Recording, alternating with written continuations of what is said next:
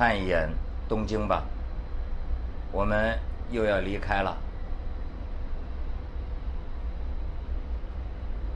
昨天晚上我就坐在这儿，看着远处，就想起那个歌啊，是不是？东京铁塔下。其实东京太大了，我待的时间太短了，所以我不认为我看明白了东京。只是这两天在外边走啊，我觉得东京是特别的大，嗯，这么多的高楼大厦，但是又这么整整齐齐、有秩序的排列在一起，而且你看它这个规划啊，你像呃这边是高楼大厦，你看在中间啊，它有这么宽的这么一带啊，树木啊和这个水。哎，再往那边看，那边你看了吗？那边就是它的这个皇居呃附近的地带。你看，实际它是有有有规划的。你看那片又是一片这个树林子，哎，在这个这么繁华拥挤的大都市啊，它能这么大一大片一大片的这个树林子。你看这这规划，而且它是。你你一看，它就是有层次、有计划、这有梯次的这种 来布置、来排列。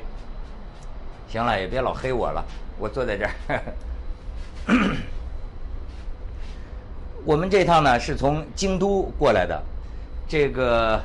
京都和东京有什么不一样？显而易见。你看啊，哎，昨天说北京下了第一场雪。今天我看东京是这几天最强的一次阳光，烤得我脑门都冒汗了。呃，就是再说呢，京都和东京，我能想得起来的啊，反倒是一些吃的经验。你看，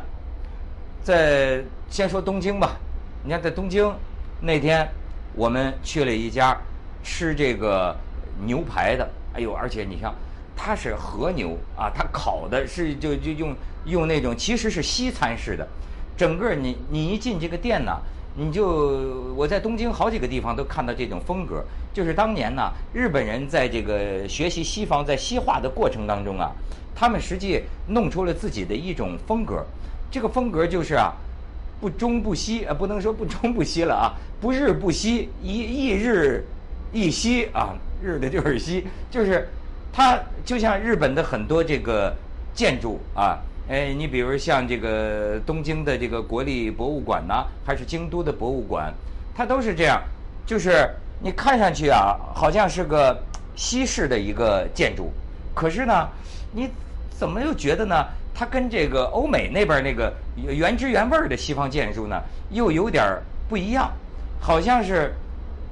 什么地方啊，加了一点儿。哎，这这就是加了一点儿日本人的这个融合。像我们去那个西餐厅，就是啊，就进去之后，你一看是西餐，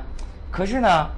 哎，一老太太穿着这个一个一个西式的一个呃一个一个礼服，哎，咣咣咣就就过来，非常热情的跟你拿这个日语。你一说英语点菜，一句听不懂，完全要拿肉出来看。这我们就在进了屠宰场。拿肉 出来看，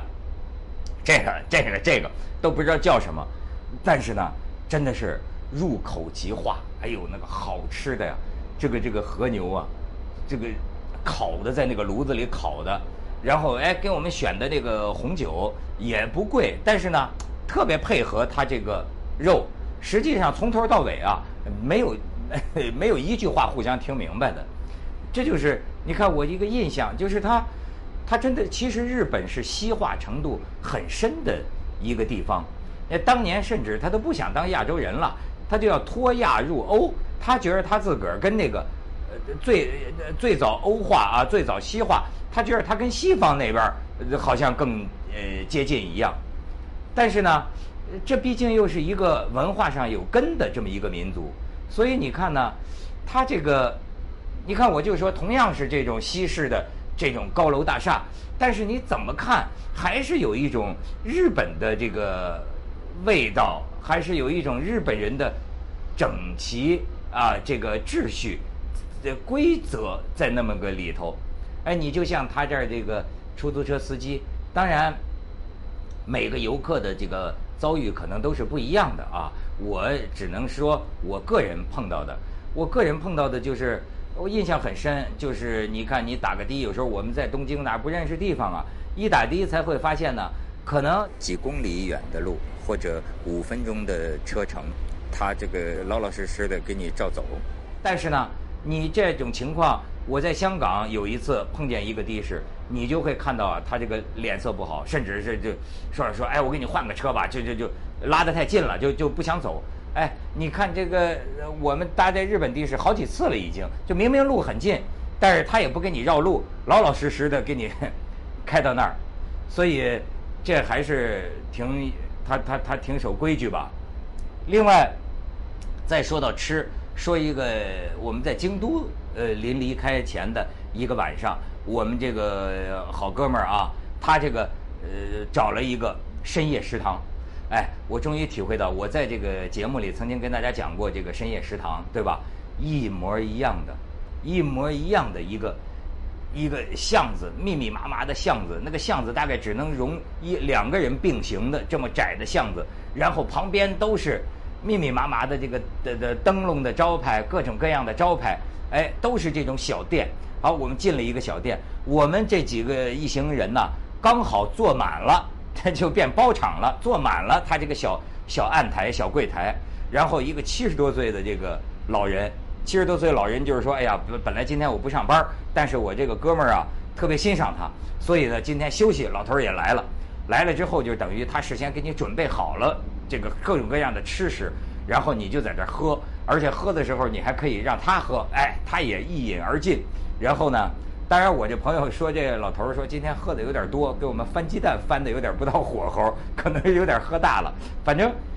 到最后你就吃的口滑呀，就这么一点一点的，呃，沙西米啊，就是这个这个这个鱼生啊，还有各种各样的这个日本的东西，都是一小点儿一小点儿一小点儿一吃而尽，一吃而尽。然后，哎，大家越喝越高兴，到最后跟老头说还有什么？还有什么？老头儿就剃着个光头，挠挠脑袋，打开冰箱，最后就说：“我今天白天冰箱里准备的所有的东西，都给你们吃完了。冰箱里所有的最后一个一个萝卜丝，我都给你吃了。”所以，就那天深夜食堂的那种感觉啊，我们确实是一直吃到深夜，呃，留下一个。很温暖。我再次就是说，越是在这种小酒馆里啊，越能感觉到啊，天涯孤旅的那种味道。而且它这个里边啊，那种老木头的柜台，厨房呢，虽然一看是旧了不是多少年了，但是呢，还是那么擦洗的那么干净。老人家七十多岁了，这对老夫妻就在这么一个小的深夜食堂，他干了一辈子。一辈子也没改过行，一辈子也没有开过分店，也这就一辈子就就干这么一一个一个小店，这就是日本所谓的叫职人精神。职人精神就是说，一个人就守在自己的一亩三分地儿，哎，并且把这个当做自己的骄傲，哎，当做自己的自豪。这个真是是在日本我体会到了“酒香不怕巷子深”这个话。不一定过时啊，所以要让我选的话，我想我会喜欢在东京逛逛。但是，假如说住呢，我个人啊，可能我我老一点了吧，我喜欢呃住在京都的感觉。当然，现在呃我们也快要走了，这个日本这个地方，我觉得对我现在还是充满神秘。我觉得很有意思，很特别，很难了解。但是从种种原因考虑，我觉得他又很需要我们去了解他、研究他。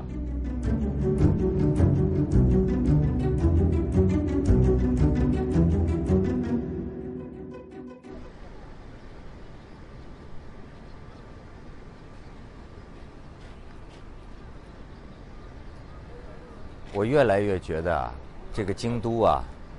就是个大电影场景。最小的能走一人的小巷子里，还有这个相对的大一点的鸭川两岸，还有它的这个几百年、上千年的大庙大寺。哎，你走在京都的任何一个地方啊，你都觉得像是在拍电影，甚至包括他们这儿的人，一个个这个穿的打扮这模样哈，都像是电影里的角色，所以让人有一种置身在电影里的感觉。你看现在，你看这对夫妻在这儿，我就说压川可以这么